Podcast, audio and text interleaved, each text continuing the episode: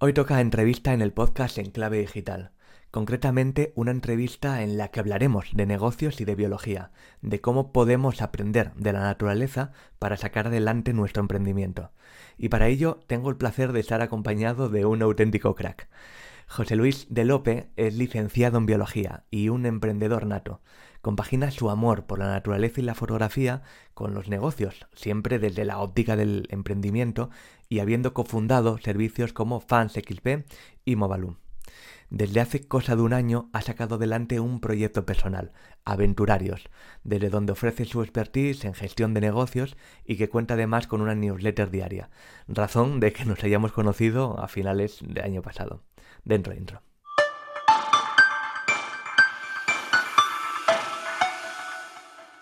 Muchísimas gracias por venir al podcast, por animarte a estar hoy con nosotros. Y, nada, si te parece, em, empezamos eh, con un poco con tu trayectoria profesional, la, académica, ¿no? Que vienes, tienes ahí como un cruce un poco peculiar. Eh, ¿Por qué la razón de, ese cambio, no? Pasaste de biología al mundo em, empresarial. Mm, ¿Qué te hizo decantarte por, por esos estudios en su día y, bueno, ¿qué te sedució del, mundo corporativo?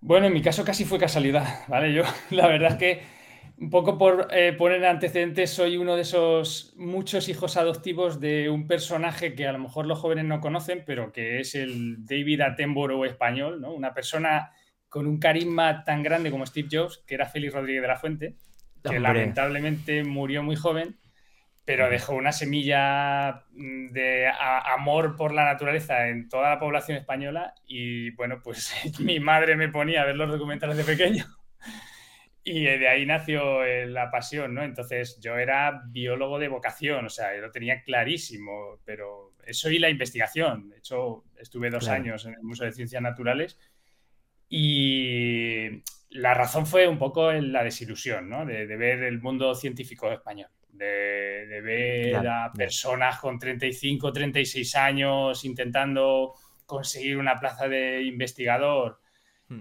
con un currículum dos o tres veces más que, el jurado que les, les asignaba la plaza porque había una competencia feroz, Y que hasta entonces habían estado lampando con becas de dos años, tres años, cuatro a lo máximo, ¿no? Y en, un momento en que las becas ni cotizaban, Era una cosa como muy, muy llamativa. Fíjate, yo tengo, tengo dos compañeros, eh, perdona que te interrumpa, ¿eh? ahora continúo. Tengo dos compañeros que estudiaron también biología.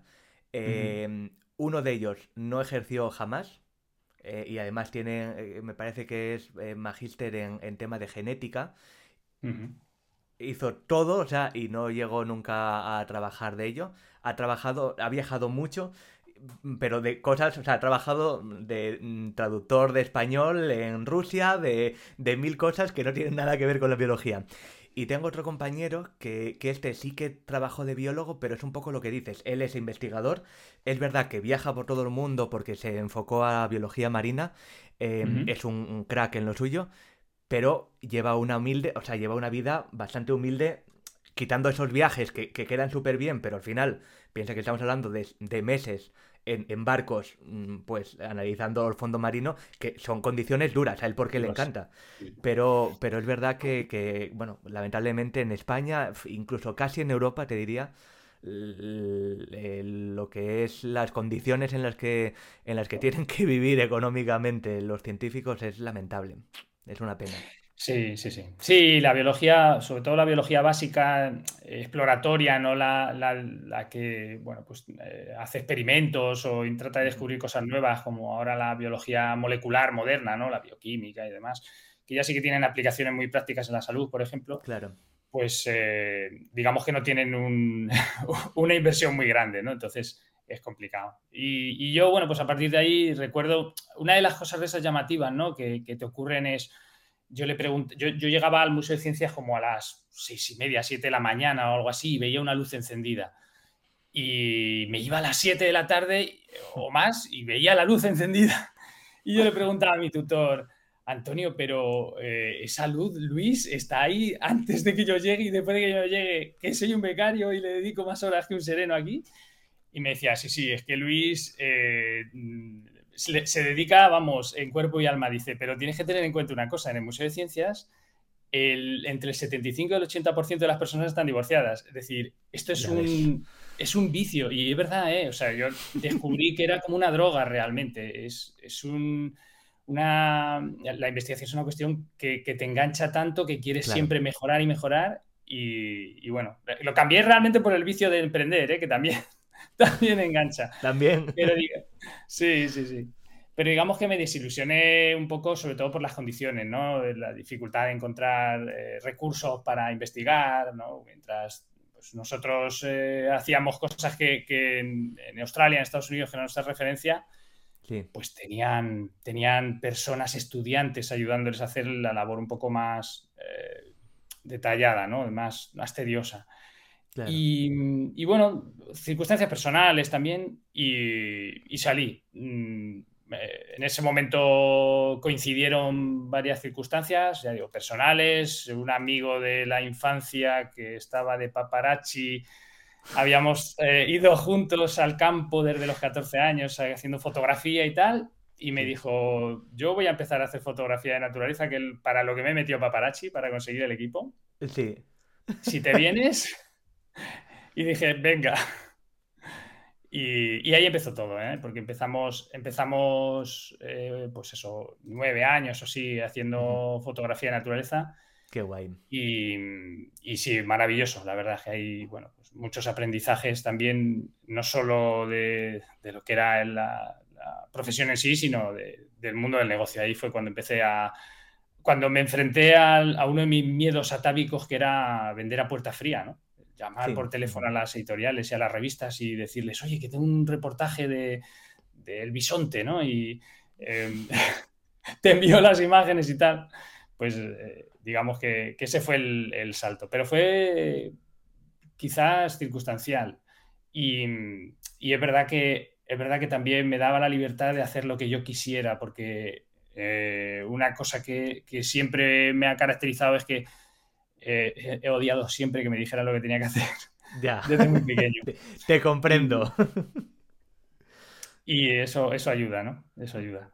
Mira, de, lo que estabas comentando em, antes de, lo duro que es eh, la vida del investigador, no sé si mm. viste, eh, a mí coincidió porque lo vi hace como dos semanas, hay una película que es eh, La paradoja de Antares, una mm. película española, está en, en Amazon en Prime Video.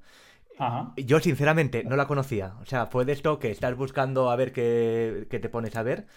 Y me llamó la atención, eh, eh, era una tontería, pero eh, aparecía Crespo, que es un divulgador, el de Quantum Fracture, un canal de, YouTube que habla sobre física. y digo, oye, madre, ¿qué, hace este saliendo en una película, no?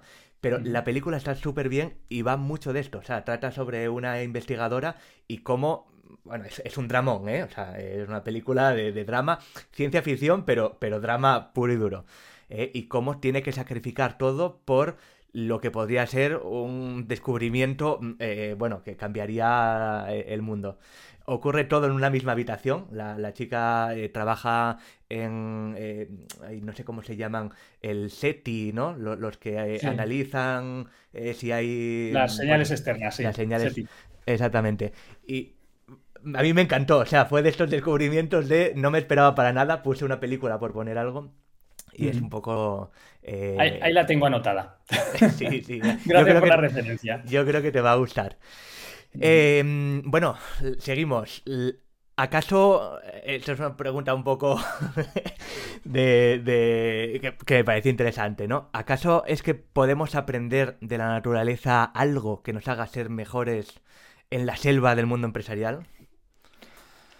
Muchas cosas, muchísimas cosas. La naturaleza es una fuente incansable de, de aprendizajes. Bueno, de hecho, es una, es una referencia para muchísimos productos nuevos en los que se investiga, ¿no? Como, fuente de inspiración. Sí. Pero en el mundo de los negocios, pues muchísimas cosas. Yo que sé, por ejemplo, una cosa que utilizo mucho en las newsletters, en mis newsletters, es el, el recurso de los depredadores, de la perseverancia de los depredadores, ¿no? Porque creemos que son infalibles y todo lo contrario. Eh, yo qué sé, pues los tigres, por ejemplo, tienen una tasa de acierto en algunos casos del 5%. Madre fíjate, tienes que ir a 20, tienes que ir a 20 clientes para que uno te compre. Si en los documentales siempre vemos que a la primera lo consiguen. Esa es la paciencia de los, la paciencia de los cámaras. Mucha paciencia. Luego hay, hay animales que tienen una eficiencia muchísimo mayor. ¿eh? Por ejemplo, los licaones, ¿no? que trabajan en, grupo, que son esos perros salvajes africanos que la gente ah, puede ver en, los documentales. Eh, trabajan muy bien en equipo y tienen, pues a lo mejor, una eficiencia del 80% o así.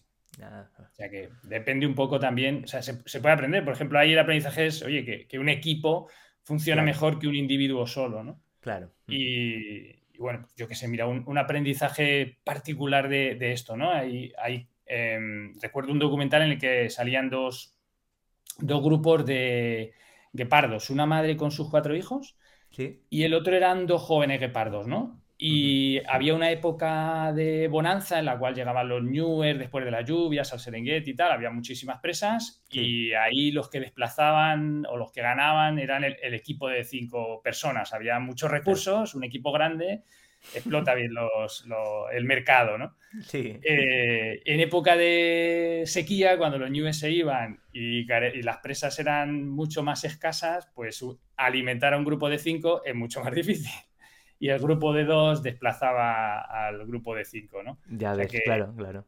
Un poco la adaptación, hay, muchísimos aprendizajes en, la naturaleza. Y uno que me gusta muchísimo, uno de los primeros en los que, que los que más pronto me di cuenta cuando empecé a, emprender de esa comparación, es el caso curiosamente de las bacterias, porque es el caso paradigmático donde la prueba-error se lleva al extremo, ¿no? en los negocios siempre se dice que tienes que probar mucho, ¿no? Y la gente se cansa rápido de probar. Pero es que las bacterias, tienes el caso de la COVID-19, como aparecían las nuevas cepas, ¿por qué? Porque hacen pruebas de millones y millones de pruebas, ¿no? Claro. Entonces, al final, alguna por casualidad, por simple casualidad, funciona. Y esa es la fórmula más natural de, aprendizaje realmente. Claro. Y, bueno, pues el, mundo natural evoluciona así, evoluciona por casualidad. Es una prueba que a ver si funciona y la mayoría no funcionan, lógicamente, hmm. pero alguna resulta exitosa. Somos el resultado de, millones de mutaciones fallidas, ¿no? Exacto. Exacto.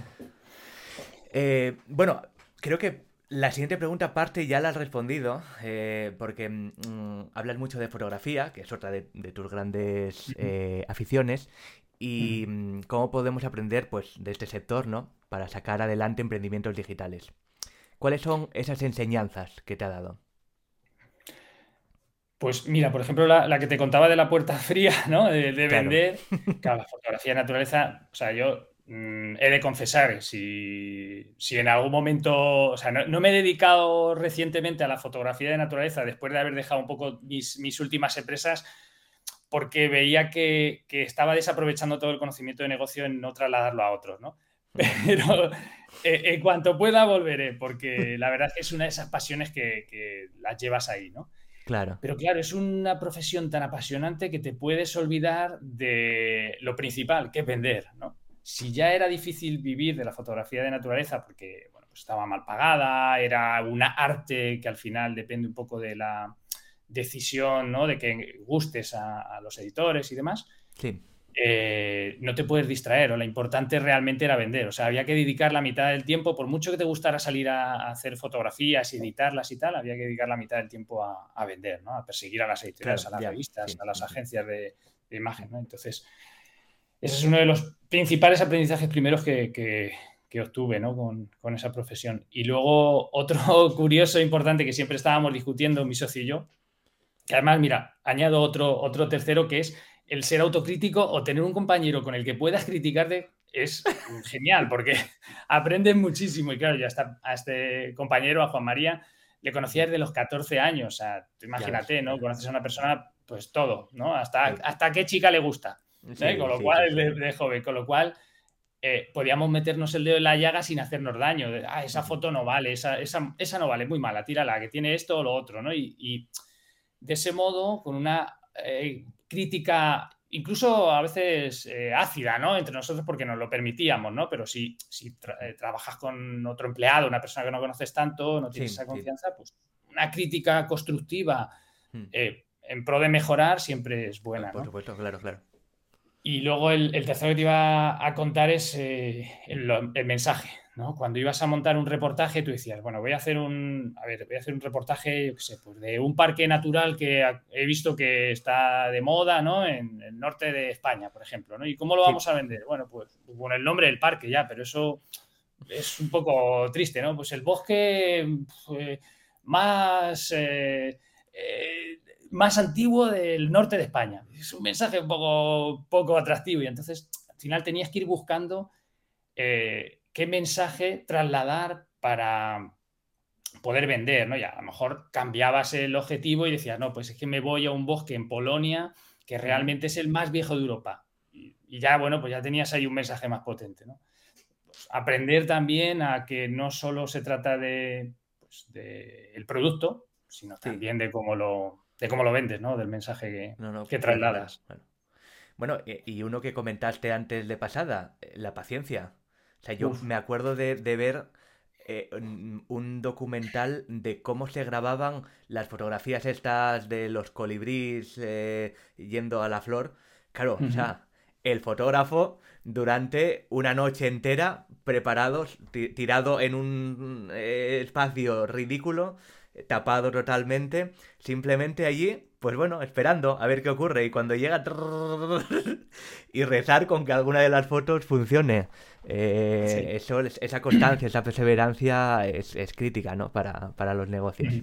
Sí, sí, sí. Sí, la fotografía de naturaleza, nosotros afortunadamente éramos dos y, y compartías las experiencias, pero la mayoría de los fotógrafos de naturaleza son sol, trabajan solos, ¿no? Y había mucha soledad y muchas horas metido de, dentro de un high, ¿no? De un aguardo de, como los de cazadores, pues un cubículo ahí de uno por uno y medio, dos por dos, algo así, ¿no? Y Madre mía. A esperar, esperar y, y, que no se te pase, porque claro, a veces claro, claro, claro. dura un instante la oportunidad. Eh, eh, el, tal, llevas ocho horas eh, y en un momento que te descuides un segundo, justo lo mejor era el momento que tenías para, para cazarlo, ¿no? Eh, bueno, uno de los grandes mm, males que azotan a cualquier emprendedor es la falta de foco. Cuando se nos abre ese universo de, posibilidades eh, que da tanto, bueno, tanto los que tenemos negocios en digital como, los que son un negocio más analógico, parece que cuesta muchas veces, ¿no? Saber hacia dónde tienes que, tirar. Y para colmo, eh, muchos, bueno, empezamos sin apenas recursos económicos, por lo que eh, o te transformas en una suerte de, hombre orquesta o, no haces nada. Eh, José Luis, ¿qué... ¿hay algo que podamos mm, hacer para remediarlo? Para remediar es la falta de foco, ¿no? Sí.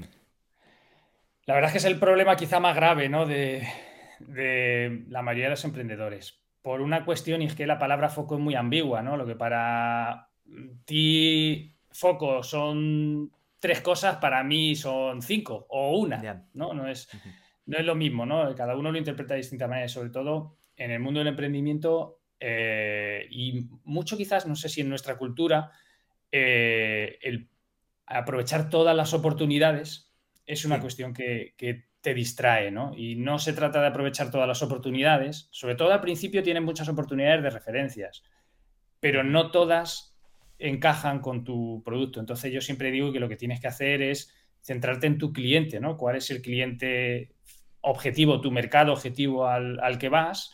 El ciclo de ventas, cómo funciona tu ciclo de ventas, cuál es el, valor que buscan en común todos esos clientes. Tienes que buscar un, cliente común que tenga todas esas características, claro, que ese sea tu foco y paciencia, paciencia para repetir en ese mismo, en ese mismo cliente, porque muchas veces lo que ocurre es que te pones nervioso porque no estás facturando todavía al ritmo que, esperabas, que siempre es, menor del que tú has supuesto.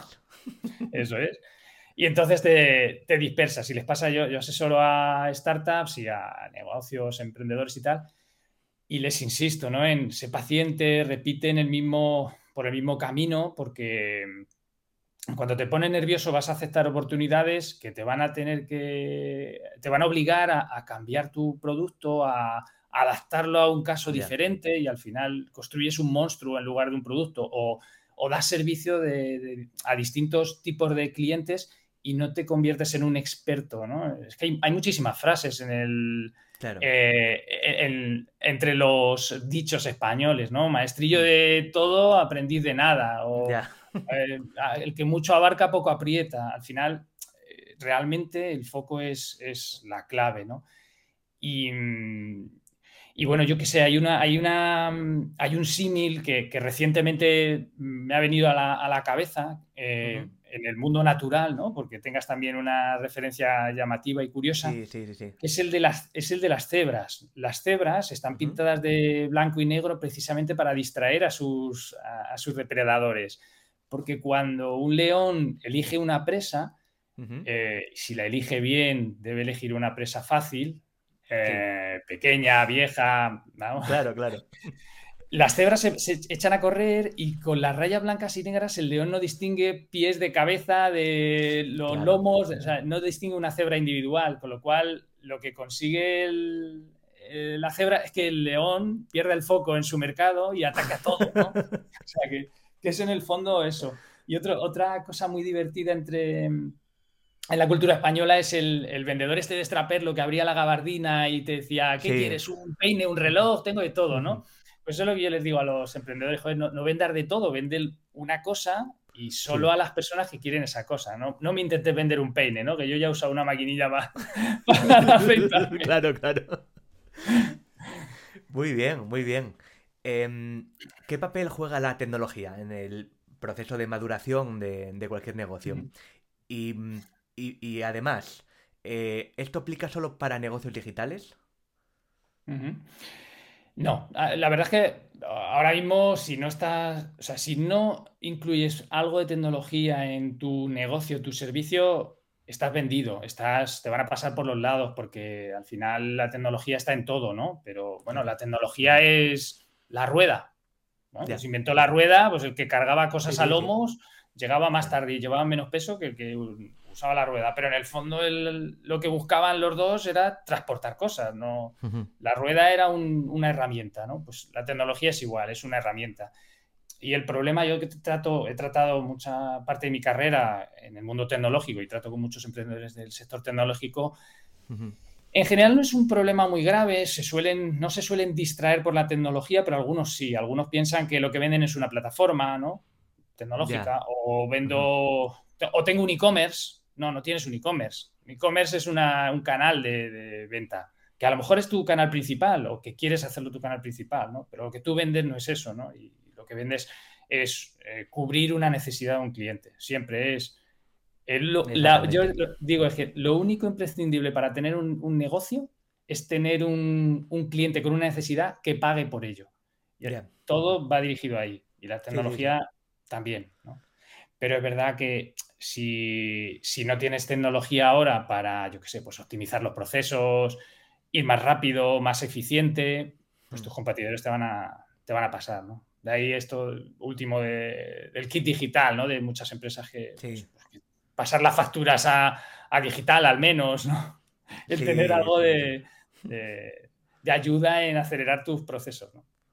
Mira, precisamente la semana pasada estaba hablando con, con el gestor, eh, bueno, con Cyberbrainers nos concedieron la certificación en ISA de, startup, que tiene, bueno, eh, jaleos a nivel fiscal y, demás, ¿no? Y, él me comentaba, mm, decía, joder, em, es un cambio en los últimos años, claro, es un gestor de toda la vida, ¿no? De, los que llevan, de que su padre ya era gestor eh, y a lo mejor su abuelo también era gestor. Y, dice, ha habido un cambio estos últimos años increíbles. Mm, me estoy fijando que en empresas como la tuya, que hacéis todo puramente en digital, claro, ahora esto es innovación, pero es que hace unos años la innovación era desde el lado industrial. Entonces, a nivel de gestoría, lo, que, lo que se contabilizaba como, como inversión para temas de innovación eran eh, eh, eh, unos gastos, pues eso, en maquinaria, en, en, locales, en, en, cosas físicas. Y ahora con, con la informática, mm, cualquiera desde, desde vuestra casa, que además en Cyberbrains trabajamos todos desde, desde donde queramos, los gastos que tenéis es o es un hosting, eh, son dominios, son eh, clouds, o sea, son, son cosas que, ha cambiado mm. nada en apenas, pues eso, como, como 10 años. Y para ellos es un cambio muy drástico porque asociaban, pues eso, todos los temas que se pueden desgrabar en innovación a empresas, pues eso, metalurgias, empresas grandes, de automóviles, etcétera, etcétera. No en pequeñas empresas tecnológicas, vamos, lo que vamos a la tecnológica. Sí, de, hecho, e, incluso un cambio más, eh, incluso un cambio más grande reciente, yo lo he notado, porque nosotros usábamos también un, asesor que nos ayudaba a presentar en ISAs, CDETIS y demás. Y al principio, cuestiones de software no muy innovadoras entraban, pero ya recientemente, yo que sé, un CDT no lo puedes pedir con cualquier claro, eh, software. Tiene que haber ahí una innovación importante y algoritmos y cosas así, ¿no? Y más, yo que sé, pues una patente o algo así. O sea que, claro. que sí, que, ha evolucionado mucho en los últimos años la, tecnología y la demanda de las empresas por, innovar. Claro. Mm. Sigamos hablando de errores. Eh, y bueno, comparando un poco, ¿no? El mundo corporativo con la naturaleza. Entiendo que la mayoría de tus clientes son emprendedores y empresas digitales enfocadas o a la consultoría o los servicios. Esto corrígeme si, me equivoco, ¿no? ¿Qué debemos evitar como emprendedores cuando estamos empezando? ¿Y qué hace la naturaleza para no cagarla en ese sentido? Eh, a ver, por ir por orden, mis, eh, mis, clientes son la mayoría de producto. Hay alguno de, servicio, pero son en general productos y sí, digitales, la mayoría. Yo vengo del sector digital, pero, pero bueno, también emprendí, yo empecé a hacer fotografía en analógico, revelaba mis, diapositivas, o sea que, que, y tuve una editorial de libros, o sea, que, conozco el mundo analógico. si no tuviera la edad que tengo, quizás no, pero, pero por obligación, por edad, lo conozco. Y, y bueno, pues eh, errores, que, errores que se cometen en, este caso, eh, muchos son de, foco, como te decía, eh, de, no saber, en muchos casos no saber cómo productizar un servicio, es decir, cómo hacer que, tu servicio que, está que depende del tiempo que tú tengas para facturar más o menos y tiene un límite, cómo hacerlo escalable, ¿no? Cómo hacer que puedas facturar a tres personas a la vez, a cinco o a diez, en el mismo tiempo. Claro. Y, eso cuesta, ¿eh? Cuesta porque muchos sí que, algunas sí que son consultoras que tratan de productizarse y que les cuesta mm, soltar el servicio, les cuesta mm, no adaptar cada una de las peticiones, no adaptarse a cada una de las peticiones que tienen sus clientes, que es al final la consultoría. Yo tengo un servicio a medida, un, o, te desarrollo algo a medida, ¿no? No, tienes que desarrollar algo, tienes que arriesgar, ¿no? Tienes que buscar qué producto quieres eh, producir, ¿no? Y buscar una necesidad en mercado y cubrirla con ese producto y, arriesgar, ¿no? No, no, hay otra, ¿no? y, bueno, pues eh, yo lo que les digo es, sobre todo a la gente que tiene una inversión pequeña, ¿no? Que muchos de ellos, pues a lo mejor no pueden invertir como una gran corporación, es que prueben en pequeño que prueben, bueno, yo qué sé, antes te decía que las bacterias prueban millones de veces, eh, todas las que mm, fallan mueren, ¿no? Entonces, mm. aquí se trata de no morir, se trata de probar en pequeño, haz pequeñas pruebas poco a poco, aumentando la inversión. Claro. Para ir aprendiendo y, ir, eh, bueno, pues encontrando eh, cómo cubrir perfectamente esa necesidad. Pero me, me decías, si, si se puede aprender algo de la naturaleza en este caso, es que la naturaleza la caga muchísimo la cara continuamente, ¿no? Como decíamos antes. Hay un. Hay estudios no, no, recientes, pero tampoco muy antiguos, sobre lo que se llama em, la epigenética, ¿vale? Nosotros hasta ahora lo que hemos estudiado es que la evolución funcionaba como decía Darwin, es decir, mm. eh, tú pruebas, eh, la mayoría de las pruebas se van al garete y una de ellas por casualidad, pues mm, que una, jirafa sale con el cuello un poquito más alto y compite con las demás porque llega más alto a más hojas y en la época de sequía, pues eh, sobrevive. Vale, pues esa deja su herencia y cada vez las jirafas poco a poco con este mecanismo, pues, pues eh, evolucionan. Pero la epigenética es un salto atrás, un salto a un, a un señor que se llamaba Lamarck que decía que las jirafas lo que trataban era de estirar el cuello cada vez más y que por eso les crecía. Y la epigenética no es que venga a refrendar esto, pero es algo parecido, porque ya se ha demostrado que hay, por ejemplo, gente que pasaba hambre en la Segunda Guerra Mundial o después de la Segunda Guerra Mundial, no sé si era en Holanda o en Bélgica o algo así, em, modificaban sus genes, o sea, los genes tienen por encima unas capitas mm, Mm, químicas que se pueden modificar para que en lugar de eh, pues tener que consumir más alimentos para sobrevivir, puedas consumir menos, ¿no? Y con menos alimentos, o, con un poco que lo que ocurría es que los alimentos que consumían los guardaban en forma de grasa con más eficacia para momentos de, carencia, ¿no? Y curiosamente, esa adaptación en su genoma, que se suponía que no, que no se podía, no podía ocurrir, se transmitía a sus hijos y sus hijos eran eh, tenían esta característica, no era una característica de, obesidad, ¿no? Y la transmitían a los hijos. O sea que eh, en el fondo es que una especie de aprendizaje dirigido, ¿no? Es como lo que hacemos nosotros con las pruebas. Las pruebas no son, venga, voy a hacer al azar mil pruebas. Haces una y ya te orientas y dices, voy por, voy por este camino, ¿no? Voy a hacer una prueba, eh, haces un test A-B y dices, vale, el A me ha funcionado mejor, pues ahora voy a hacer un, otro test A-B, pero similar a la A, ¿no? Entonces, eh, eso es un poco el aprendizaje que podemos, que podemos tomar de la naturaleza y que, nos sirve a nosotros también para, para los negocios. Fíjate, eh, estabas hablando de epigenética. A mí me toca muy de cerca porque eh, nuestra hija fue por ovodonación.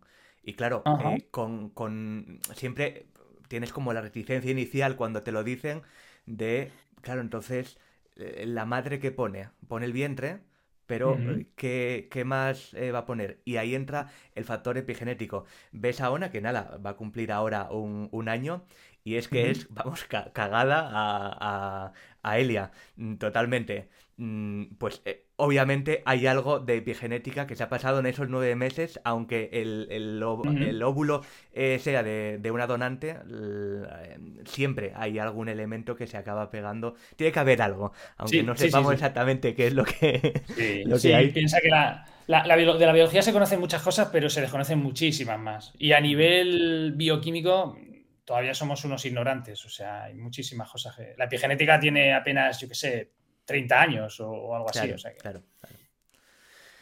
Vale, ahora imaginemos que tenemos eh, un negocio ya digital de consultoría, como los ejemplos que, ponías, eh, y que, bueno, aparentemente está funcionando, ¿no? Hemos pasado de, ser autónomos, ¿no? De ser hombre orquesta, a eh, tener una, SL y tenemos ya varias personas contratadas con, su nómina y, que además dependen ellos, dependen eh, la familia de, de esos ingresos. ¿Cómo gestionamos como empresarios, porque bueno, somos emprendedores y empresarios, el estrés y el estrés me refiero al económico, al empresarial, al de trato con clientes, al de proveedores. ¿Cómo, lo gestionamos? Es difícil, ¿eh? pero bueno. lo, primero, lo primero, si te metes a emprendedor, tienes que tener una cierta tolerancia al estrés, porque al final, eh, bueno, pues es más estresante que tener un trabajo de funcionario, ¿no? O tener un trabajo fijo en el cual tienes tu nómina asegurada, ¿no? Eso está claro. Con lo cual, te, tiene que ir un poco en tu eh, carácter. Pero también es verdad que el estrés es bueno para progresar.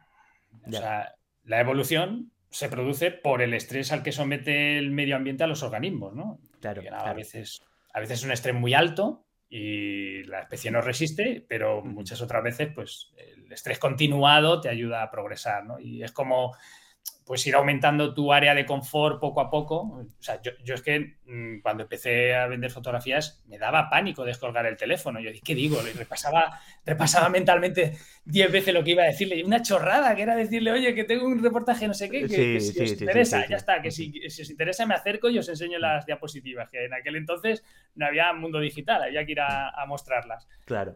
Pero, joder, Mm, claro, ahora, me ves y a mí es que eso me parece tan lejano, pero ¿por qué? Porque yo he ido ampliando mi área de confort poco a poco, ¿no? He ido recibiendo estrés, sometiéndome a ese estrés y, mejorando.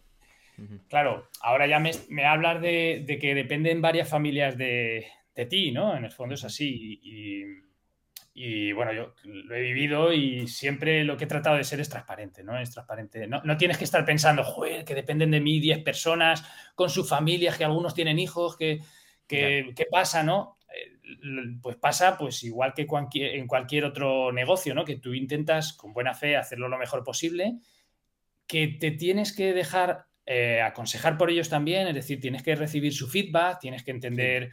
Eh, bueno, pues cuáles son sus circunstancias. Por ejemplo, si una persona está más a gusto, más a disgusto, si está buscando ya nuevos retos, si quiere salir, incluso para ayudarle, ¿no? Porque nosotros estábamos en un sector donde la gente se movía bastante y entre las empresas más o menos de la competencia nos conocíamos y ayudaba también, ¿no? que las personas pudieran, pudieras recomendarles para ir a un sitio o a otro. Claro. Pero, pero al final quizá lo importante si tienes un equipo es ser transparente con ellos y serles claro cuando las cosas van bien o empiezan a ir mal, ¿no? El, transmitirlo con delicadeza. Tampoco se trata de asustar a la gente porque eh, es difícil, lo, difícil de gestionar personas es que, sobre todo, eh, las personas que están acomodadas o que como empleados o que, que nunca van a querer emprender, eh, es difícil transmitirles el riesgo que tú estás corriendo eh, la inversión que has hecho y la dificultad de predecir lo que va a ocurrir. Y sobre todo, hay una cosa muy, llamativa en la cultura, no sé si latina, pero por lo menos en España, y es que no se valora lo que cuestan los salarios. La gente no sabe que lo que cobra, de lo que cobra neto a lo que tú pagas como empresa, hay el doble. es que es, el doble. Sí, sí, es el doble. Con lo cual, y en Europa es igual, muy similar en muchos países. Con lo cual, eso ha de comprender todo empleado que realmente está asumiendo un gran riesgo eh, y que cuesta muchísimo ¿no? ganar ese dinero. ¿Cuál es, ¿Qué es lo importante? Yo hubo un momento, he tenido diferentes momentos de éxitos y, fracasos, ¿no? Y hubo un momento de esos de inspiración que te paras y dices, joder, si estoy dejándome la vida eh, y no, y, para llegar a unos mínimos beneficios, es que algo no funciona. O sea, si, si, me estoy dedicando 16 horas, y en algunos casos, o sea, yo recuerdo época de fotógrafo que dedicabas a lo mejor todos los fines de semana, y, y, a lo mejor había días que estabas mm, maratón, 18 horas trabajando, porque tenías que entregar algo, ¿no? Y, y decía, joder, para lo que gano, realmente merece la pena, ¿no? Hay algo que no funciona. ¿Qué es lo que tienes que enfocarte? En ser rentable, en tener beneficios realmente. O sea, tienes siempre que pensar, joder, si estoy esforzándome tanto y, gano unas migajas, aquí algo falla. Tengo que subir los precios, reducir los costes, mm, buscar otro tipo de clientes. Eh, tiene que haber algo que cambie para que los beneficios sean lo suficientes como para que puedas vivir razonablemente bien o mejor incluso que una persona que está empleado por otro, porque en el fondo estás arriesgando mucho más, ¿no? Sí, sí, claro, claro, claro. Y, lo del riesgo, además, mira, una cosa llamativa, te lo digo porque no es de hace mucho, pero yo tengo una SL que cerré hace cinco años y recientemente me ha llegado una pequeña deuda que había con Hacienda trasladada a mí como persona, con ah. una SL, con una SL. Madre mía, claro. O sea, para que, para que te des cuenta de cuál es el riesgo que corren los, em, los, empresarios y lo mal vistos que están en general cuando en realidad, bueno, pues es un estrés que tienes que, soportar, ¿no? Pero ya digo, para mí los beneficios lo compensan con creces, ¿vale? Porque, eh, bueno, pues hay muchísimas ventajas, ¿no? En, tú haces lo que quieres, nadie te dice por dónde tienes que ir y, mm. dependes de ti mismo y es muy satisfactorio. Quizá me he ido un poco del, tema. No, no, no, no, no, que va, que va. Eh, eh, lo único, una, matización que sí, o sea, te, mm, te doy la razón, pero también piensa que, sobre todo cuando trabajamos de consultoría o demás, mm, no tenemos un jefe, eh, tenemos muchos jefes. Cada cliente no deja de ser un jefe. Entonces, bueno, hasta cierto punto tenemos que plantearnos, ¿no? Si lo, si lo, estamos enfocando bien o no. Sí, sí, sí, sí. Un, amigo, un amigo me decía recientemente que el primer jefe de un emprendedor es Hacienda. Bueno, claro, sí, sí. Ese es el socio. El socio mayorista, el que se lleva casi todo y sin hacer nada. En fin. Eh, ¿Qué podemos aprender de la naturaleza mm, a la hora de saber delegar? responsabilidades en el equipo. Y más importante aún, cómo hacerlo. Porque yo te reconozco que esto es una asignatura pendiente. Me, sigue costando errores. Bueno, a ver, delegar no es, no es fácil si no confías en las personas. Al final, eh, eh, he trabajado con algunos eh, otros emprendedores que tenían una filosofía muy particular, ¿no? Decían que si contratas a alguien, contrátalo bien y confía en él desde el principio, porque si no, es que has contratado mal, ¿no? Quizás sea un poco extremo, pero si después de un periodo de aprendizaje, ¿no? La persona que tienes que, al principio tienes que hacer el, bueno, pues el micromanaging eh, típico es, oye, pues no confío en mi equipo y, tengo que hacerlo yo todo, tengo que estar controlando, controlándoles continuamente, ¿no?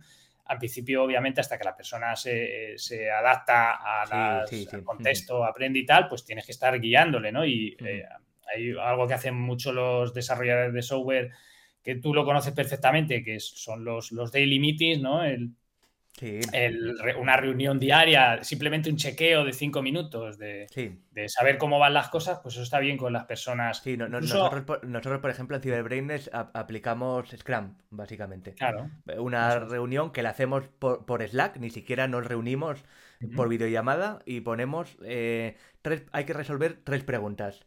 ¿Qué hicimos ayer? ¿Qué vamos a hacer hoy? ¿Y qué problemas nos hemos encontrado? Ya está, ese resumen. Exacto, exacto. Ya está. Eso, pues con eso tan sencillo, no o sea, haciéndolo siempre, no, no, es que lo hagas solo en el periodo de aprendizaje. En el periodo de aprendizaje son reuniones un poco más largas, ¿no? Pero, pero luego si mantienes eso, es una manera de, darte cuenta si puedes confiar en las, las personas, eh, pero sobre todo, más que darte cuenta de eso, es realmente mm, poner un voto de confianza en la persona hasta que veas que realmente, pues, digamos que, ese voto no, puede mantenerse porque la persona, pues, por lo que sea, ¿no? Yo he tenido de todo, ¿no? Al final, cuando tienes empresa, pues, la mayoría de las personas que he tenido, afortunadamente, eran muy comprometidas y, eso también depende un poco de cómo te vendas tú, tu propósito, de, cómo seas de transparente. Para mí las personas son lo, principal en una, en una empresa. Eh, pero también ha habido casos de que he tenido que, bueno, pues echar, ¿no? De personas que pues, no, trabajaban, no rendían, no, cumplían, Lo, más importante para delegar es, confiar en las personas y pensar que, en el fondo siempre hay alguien mejor que tú y que mejor tenerlo de tu lado que no en, el, en la competencia, ¿no? Claro, claro. O sea que, bueno, es que incluso Steve Jobs, que era un tío de un carácter muy fuerte, eh, decía que es mejor rodearse de personas más inteligentes que tú, ¿no? Que al final se trata de hacer un equipo fuerte, ¿no? Y, confiar en él. vale. y, si, tienes un, tienes un eslabón, si tienes un eslabón débil, que siempre lo hay, es decir, todos somos un eslabón débil en nuestras, nuestras particularidades, cada uno es débil en, algún aspecto, ¿no? Claro, pues, claro. Eh, con el equipo lo que consigues es, eh, si tienes un equipo dinámico que se puede apoyar, pues pues eso, eh, echarse un cable unos a otros y, hacerse un equipo yo creo que, fuerte. Eh, se, me ocurre, mira, pues si, si, quieres un ejemplo de la naturaleza, las urracas. Claro, claro. las urracas, las urracas son eh, familias grandes, se forman familias grandes, ¿no? Se quedan los hijos y tal. Y son capaces, de, son capaces de espantar a rapaces más grandes en, en equipo, ¿no? Se juntan dos o tres y persiguen a un Milano, por ejemplo, ¿no? Una de estas rapaces eh, que hay por ahí por los postes y tal, pues eh, para que no se acerque a su territorio y, no, se coma, no se coma sus polluelos. Eso, eso. En el fondo el equipo es, importante. Muy bien. Y mm, si las cosas empiezan a ir peor, eh, ese primer año que la facturación ya no va del todo bien, el, cliente que deja de ser cliente, ¿no? O que, o que da más problemas que los que debería mm, ofrecerte, ¿no? Y parece que cuesta llegar a que aparezcan nuevos clientes. Em, ¿qué, recomendarías en esos casos que suele recomendar a, los fundadores? Y mm, cómo más allá de la, de la facturación puede identificarse la fuente del problema e intentar iterarlo. Bueno, eso es, eso es bastante común. ¿eh?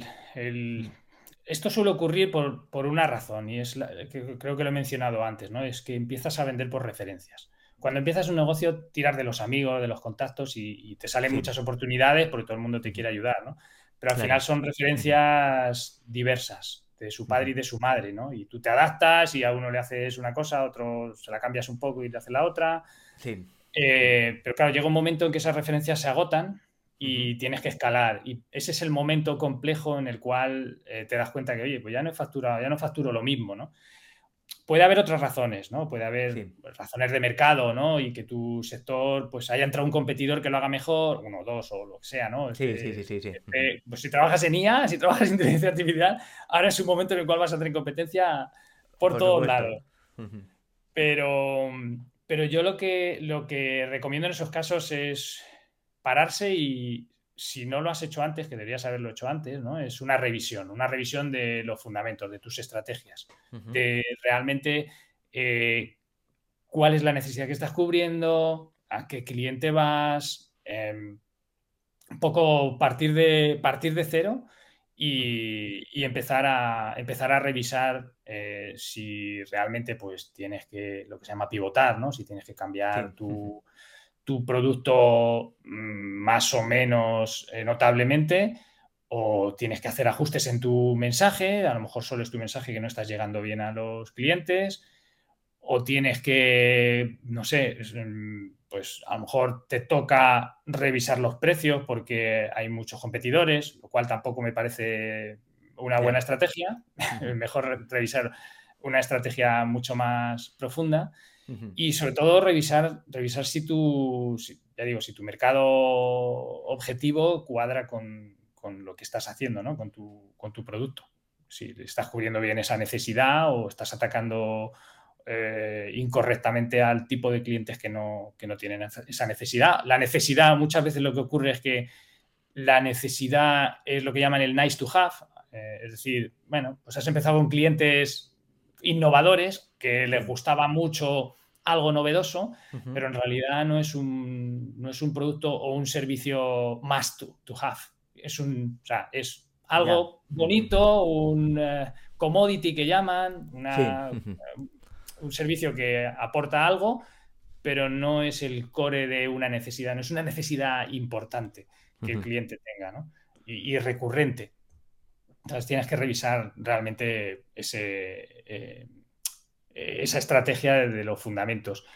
Y es muy importante en estos casos recoger feedback de, tus clientes. Los primeros clientes, úsalos, ¿no? Lo que pasa que, es verdad que es verdad que ellos son los que te han comprado y estarán un poco encantados con esa innovación. Pero entra, busca otros clientes para, para, recoger feedback de, mercado. Antes, antes, o sea, mm. digamos que, que es difícil es difícil em, saber si el problema va a ocurrir porque la única validación de que tienes eh, un negocio es realmente un cliente que quiere pagar por ello. Ya, ya, ya, claro, claro, claro. Si, tus clientes te están pagando, ya. Eh, dices, ah, pues está validado. Pero muchas veces ocurre que los clientes iniciales con los que empezaste no son tus clientes objetivo. Son clientes, pues eso, referencias de su padre, de su madre, innovadores, que se conforman con mucho menos porque lo que quieren es probar algo nuevo, ¿no? Claro, claro. Esa es un poco la, clave. Yo uso, eh, o sea, lo que hago para, recoger feedback, lo que les digo a los emprendedores es que usen dos preguntas sencillas, ¿no? Para, ver si realmente eh, funciona su producto y se puede vender. Les digo, bueno, pregúntales primero si esto fuera gratis, ¿lo usarías? ¿No? Le pones en la tesitura de, oye, no te cuesta nada, eh, pero, pero realmente te es útil, eh, resuelve alguno de, tus problemas. Bueno, si te dicen que sí, vale, bueno, bien, pues como imaginas, pues estamos construyendo algo, pero, pero obviamente tiene, tiene que tener un precio. ¿Cuánto pagarías por ello? Abierta, pregunta abierta, ¿no? Y de ese modo ves si realmente te dicen, ah, pues en realidad no pagaría nada, ¿no? O sea, si me lo da gratis, bien, pero si no, no. Joder, pues tienes un problema. Claro, claro. Si, si te dicen, ah, pues sí, mm, una cifra, ¿no? Dame una cifra, un rango, una idea, ¿no? Para que sean ellos quienes te digan, pues. O, no tengo presupuesto, a lo mejor te dicen, no tengo presupuesto para estas cosas. Pues, pues mal, porque estás tocando una necesidad que no es un. Claro, claro más, core, Eso es. Bueno. vamos, como resumen, como resumen, ir a los fundamentos, a, tu estrategia, porque algo, algo ha fallado. Claro. Puede ser una, falsa sensación, ¿no? Eh, mira, un, caso, eh, a mí me pasó un, caso, ¿no? Eh, digamos, una circunstancia así. Nosotros, en una de las empresas que, tuve, que hacíamos publicidad móvil, pues hubo un momento que hacíamos publicidad muy manual. Teníamos un montón de personas vendiendo eh, a clientes espacios publicitarios y otro montón de personas comprando los espacios publicitarios, muy manual. y éramos conscientes de que estábamos pendiendo de un hilo. O sea, realmente sabíamos que eso era muy manual, que estábamos intentando encontrar cuál era la manera de dar, aportar más valor, porque no era más que una mera transacción, es verdad que con el know-how de dentro, de saber sí, claro, claro, unir los dos puntos, eh, pero lo que ocurrió es que teníamos un solo cliente grande y dijimos, vamos a buscar, teníamos a Telefónica y, dijimos, necesitamos más clientes grandes. Incorporamos personas que tenían eh, contactos, empezamos a incorporar más clientes grandes, pero lo que ocurrió es que Telefónica cortó. Claro. Por motivos que no vienen al caso, Telefónica cortó el chorro. De golpe, además. Y todo. Y, claro, lo que ocurrió es que el, negocio que estaba cogido con hilo se cayó. Se cayó tanto que tanto que tuvimos que, desprendernos de todo el equipo, excepto nos quedamos los dos fundadores y el CTO. ¿Y qué hicimos? Pues nos fuimos a los fundamentos, fuimos a la estrategia, lo que ya teníamos en mente, decir, esto no funciona si no se automatiza, y, empezamos a automatizar. Y, de hecho es que crecimos muy rápido y pronto en cuanto automatizamos. Em, empezamos a incorporar pues, a, esos, a esos dos eh, eslabones de la cadena que entraban como, clientes, y lo que llamábamos publishers, que eran los proveedores, de un modo automático y crecimos muy, muy rápido. Con tres personas solamente. Claro, claro, claro. ¿Por qué? Pues revisamos la estrategia, ya, ya, éramos conscientes de que, iba, eh, que estaba mal, ¿no? Claro. Y, la cambiamos. A, nosotros también, eh, hace años con otra empresa, prácticamente lo mismo. En nuestro caso no, o sea, era, era consultoría, no era, no era mm, Em, pero, pero dependíamos, en vez de Telefónica, dependíamos del BVA. Estuvimos así tirando muchos años, eh, no se hizo bien el trabajo de buscar nuevos clientes. Cuando se cayó el BVA, pues se cerró y ya está. Y cada uno por nuestro lado. Sí, sí. Eso es, eso es bastante común, ¿eh? Es bastante común. Ya. Termino con unas preguntas que pueden, bueno, resultar un poco pedantes. Eh, ¿Qué es para ti el éxito? Hemos hablado bastante de, lo que hace exitoso ¿no? a una empresa. ¿Qué debería ser el éxito para una empresa? Y mejor aún, ¿qué significa el éxito en la naturaleza? Y si existen eh, algunos símiles entre ambos mundos. Vale, sí, bueno, empiezo por lo segundo. Y así te respondo. ¿Qué es el éxito en la naturaleza? Pues para mí el éxito en la naturaleza es eh, perdurar y extenderse lo más posible, que es lo que buscan todos los organismos, ¿no? Eh, buscan extenderse lo más posible y perdurar lo más posible. Eh, extenderse lo más posible dentro de su adaptación a su especialización, digamos. Obviamente, los humanos nos, nos hemos hecho tan generalistas que somos capaces de conquistar cualquier ambiente, ¿no? Sí. Pero bueno, hay otros organismos que también se han extendido muchísimo. Los insectos, por ejemplo, son organismos súper exitosos sí. en todos los ambientes. Y, y luego perdurar. Y, los virus, ¿no? Los virus y las bacterias. Sí, los virus y las bacterias, sí, sí, ciertamente, ciertamente. Eh, leía, me acuerdo, bueno, cuando eh, la época, ya sabes, del COVID, que todos nos transformamos en, virólogos, en, éramos expertos en, absolutamente todo relacionado con ese mundo. Bueno, está bien. Em, hablaban de, de cómo eh, los, los virus, cuando generalmente encuentran esa forma de atacar al, huésped, ¿no? Eh, tienden a ser eh, bastante dañinos, eh, incluso pueden llegar a ser mortales, pero claro, este es un problema, lo que acabas de decir, es un problema para la supervivencia. Entonces, conforme van adaptándose, generalmente se vuelven menos dañinos, pero más continuos en el tiempo. Y es lo que acaba pasando, yo que sé, por ejemplo, la gripe. La gripe estacional está siempre presente, pero afortunadamente, a ver, por supuesto sí, muere mucha gente de gripe y todo lo que quieras, pero no, no tiene una tasa de mortalidad enorme para la cantidad de gente que casi cada año pasamos la gripe. Y un poco con el COVID lo, lo vimos, ¿no? De cómo al principio mm, parecía que, bueno, la, tasa de muerte, lamentablemente, sobre todo en personas que tenían un riesgo eh, mm. mayor, era considerable y cómo poco a poco parece que se ha transformado casi en algo que vamos a tener que convivir con ello, pero que afortunadamente no acabe siendo tan, tan mortal como, como fue al principio. Sí, al final, si el parásito acaba con el huésped y lo extermina, él no claro. Se le acaba el negocio. Efectivamente.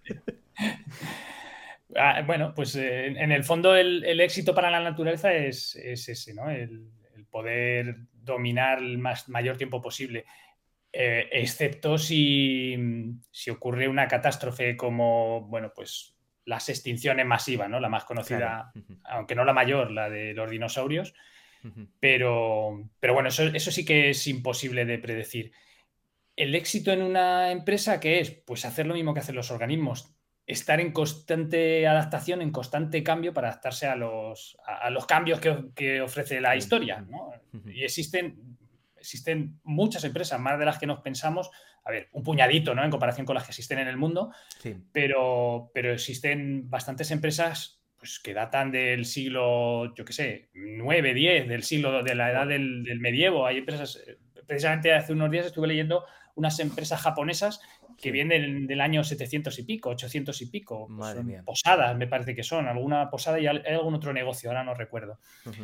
Em, y de hecho tengo un amigo que, tiene una empresa familiar que data del siglo XIX, creo, principios del XIX XVIII o algo así y se ha ido adaptando. él me contaba cómo, pues, en un momento de la historia hacían trajes y luego hacían mm, otra cosa, yo no recuerdo, pero otra cosa distinta, cartonaje o algo así. Adaptaban o, aprovechaban la maquinaria que tenían para hacer cosas diferentes, ¿no? O sea que, que en el fondo, al final, el éxito de un negocio es sobrevivir los dos primeros años. es sobrevivir, sobrevivir, sobrevivir el, arranque, ¿no? Cuando, e, cuando eres joven, los animales muchas veces, eh, excepto los animales eh, que se llaman de la K, bueno, los animales que, como nosotros cuidan a las crías muchísimo, los elefantes, por ejemplo, muchos otros animales eh, tienen muchísimas crías y la mayoría no sobreviven. No sobreviven el periodo, el periodo inicial, ¿no? Pues eso le pasa a los negocios. La mayoría de los negocios iniciales no sobreviven el periodo inicial es, el momento más difícil, ¿no? De encontrar tu sitio y aprender, ese momento que, tienes que aprender a cazar, ¿no? Claro, claro, claro. Entonces, al final, el éxito, puedes. La, clave quizás es que es curioso también que, los humanos hemos aprendido a acumular eh, éxito, por así decirlo, ¿no? Una empresa que acumule muchos beneficios, por lo menos sus fundadores, las personas, no ya no el negocio, pero las personas han acumulado tanta riqueza que ya son capaces de sobrevivir, digamos, toda su vida sin necesidad de seguir cazando.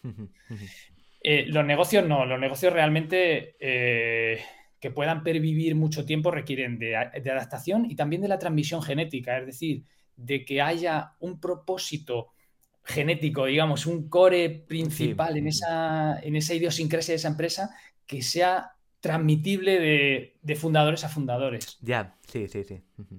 Hace no mucho leía un libro que se llama The Founders Mentality, em, que precisamente hablaba de, que cuando se pierde la mentalidad del fundador, las empresas tienden a burocratizarse y a hacerse más dispersas, a tener menos beneficios. Se hacen tan grandes que al final eh, llega un, llega un pequeño y se las come. y, crece, ¿no? Además suele, pasar una cosa curiosa, eh, en el caso de, Apple lo estamos viendo, ¿no? Eh, Steve Jobs era como el innovador, el creativo, aunque obviamente no lo hacía todo él, para eso tenía al equipo de, expertos que eran los que realmente lo, trabajaban. Eh, pero bueno, a, su muerte pues acabó llegando pues el perfil que tenemos ahora mismo, que es un perfil más fiscal, que, ha hecho que la empresa crezca muchísimo. Pero siempre tenemos un poco la duda de a ver qué pasa ahora con, por ejemplo, con las gafas, ¿no? Em, ¿Será capaz de, seguir ese pulso? O sea, una cosa es que la facturación haya crecido desorbitadamente porque quien está ahora no es creativo, eh, viene del, mundo más eh, puramente económico, pero, pero eso a la larga eh, serán capaces de mantener esa esencia de, innovación que tenía. Bueno. Yo, yo pronostico que no. es complicado, es complicado. a mí me hubiera gustado ver eh, a, los iPhone evolucionar a que el, el 15, creo que van por el 15, no sea pues una copia del, 1 con mejoras, ¿no? Steve Jobs hubiera hecho una pulsera, no un reloj, hubiera hecho un, móvil pulsera o plegable, algo innovador, algo creativo. a mí no es que me haya decepcionado, ¿no? Pero, pero claro, competir con una mente creativa como la de Steve Jobs es complicado. Claro, pero eh, desde el punto de vista de los inversores, la Apple de, hoy en día es infinitamente más interesante que la, que, la que había. Al final te has transformado en una corporación o, acordémonos de cualquier tecnológica realmente. Eh, Google, cuando nació con ese Don't Be Evil, ¿dónde, ¿dónde, se ha quedado el lema de, no, no, nosotros venimos aquí a cambiar el mundo? Ahora, pues, pues bueno, viven, siguen eh, amasando la gallina de los huevos de oro, ¿no? Que es eh, YouTube y, la publicidad. Y, y están viéndolas venir. Compraron lo que pueden, lo compran. Android tuvieron eh, la cabeza de comprarlo en su momento. YouTube tuvieron la cabeza de comprarlo en su momento. Pero no hay. Falta una innovación porque, de nuevo, los fundadores ya no están. Se han ido a otros a otros temas.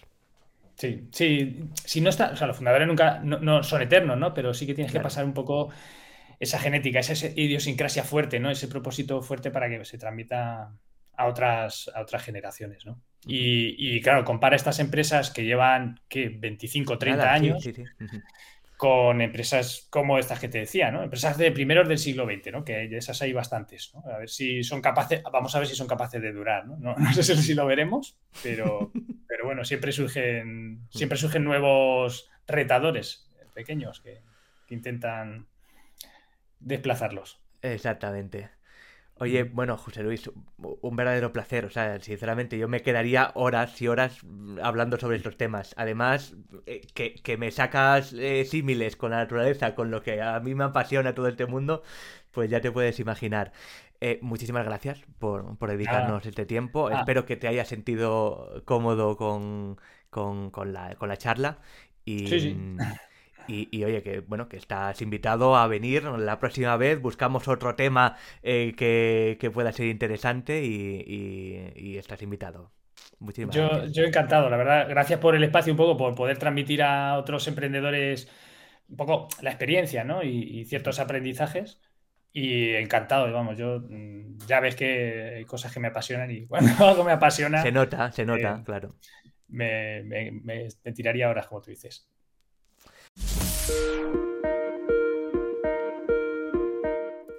En Clave Digital es el video podcast de Pablo F. Iglesias, consultor de presencia digital y reputación online. Si este contenido te sirve para estar bien informado sobre la actualidad en materia de negocios digitales, reputación y tecnología, te agradecería que le dieras a suscribirte en mi canal de YouTube o en la plataforma de podcasting desde donde me escuches, le des a me gusta, me dejes un comentario o reseña y lo compartas con aquellos a los que les puede interesar. Seguimos.